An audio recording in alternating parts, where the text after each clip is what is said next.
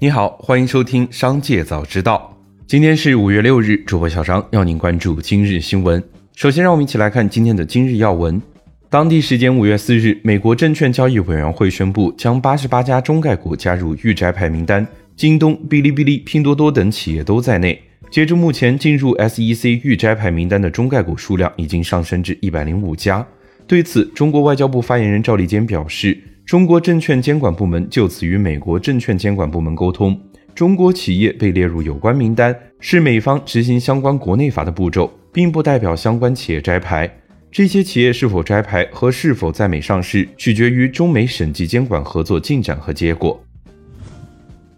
五月四日，孔素英实名举报前夫山东蓝翔校长荣兰祥有多项违法行为，称荣兰祥虚假诉讼导致三百五十一户居民无家可归。还有私藏枪支、强奸、黑恶势力组织、跨省打架、虚假诉讼等违法行为，并表示手上有充分的证据，所说皆为事实，愿承担一切法律后果。此前，荣兰祥的女儿荣婷曾实名举报母亲孔素英。紧接着，让我们一起来关注企业动态。五月五日，宁德时代二零二一年度业绩会上，有投资者提及宁德时代股价大跌等问题，董事长曾毓群表示。作为快速成长的高科技企业，宁德时代从二零一五年至二零二一年的营收、净利润、年复合增长率分别为百分之五十六和百分之五十二，估值应参考世界级科技企业早期水平。曾毓群称，宁德时代作为全球市占率百分之三十五、行业技术第一且获得国内外客户深度信任的企业，面对未来十倍以上的市场空间，成长潜力巨大。五月五日，贝壳在港交所公告称，将以介绍方式在港上市。A 类普通股预期于五月十一日在香港联交所买卖。同时，公司的美国存托股份继续在纽交所保持主要上市地位。与一般 IPO 相比，以介绍方式在港上市不会发行新股，仅将旧股申请挂牌买卖，因此也不涉及融资。介绍上市省去了公开招股的步骤，上市流程较短，灵活性较强。同时避免了发行新股对原有股东的摊薄。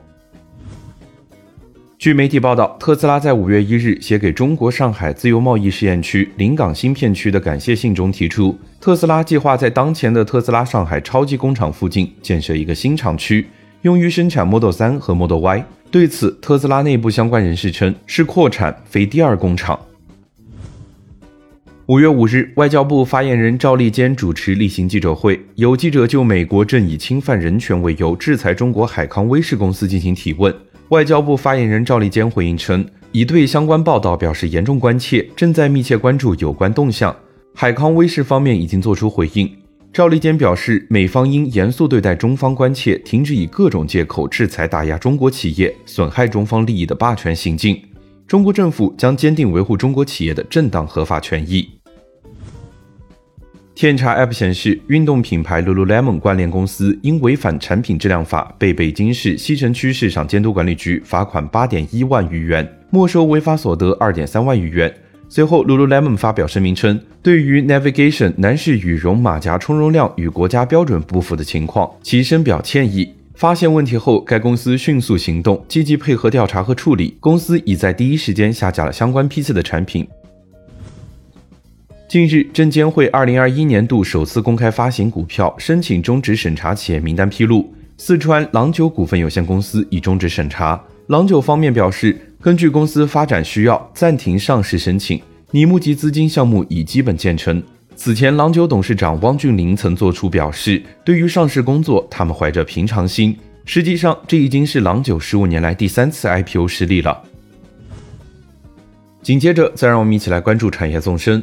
手里有钱的年轻人都怎么理财？数字经济智库副院长楚英，清华大学中国经济思想与实践研究院常务副院长利奥克博分享出他们的观察与结论。如今，大量年轻人涌入基金赛道，收入却不如老年人的六分之一。尽管三十岁以下的年轻人投资收益不到百分之三，盈利人数不到一半，但依旧阻挡不了他们的热情。在热衷于高风险产品的年轻人心中，这与买奶茶的本质没有区别。近日，教育部正式印发义务教育课程方案，今年九月起将劳动从原来的综合实践活动课程中完全独立出来，并发布义务教育劳动课程标准。金秋开学起，劳动课将正式成为中小学的一门独立课程，每个孩子都要学会煮饭、炖汤、修理家电、种菜、养禽等。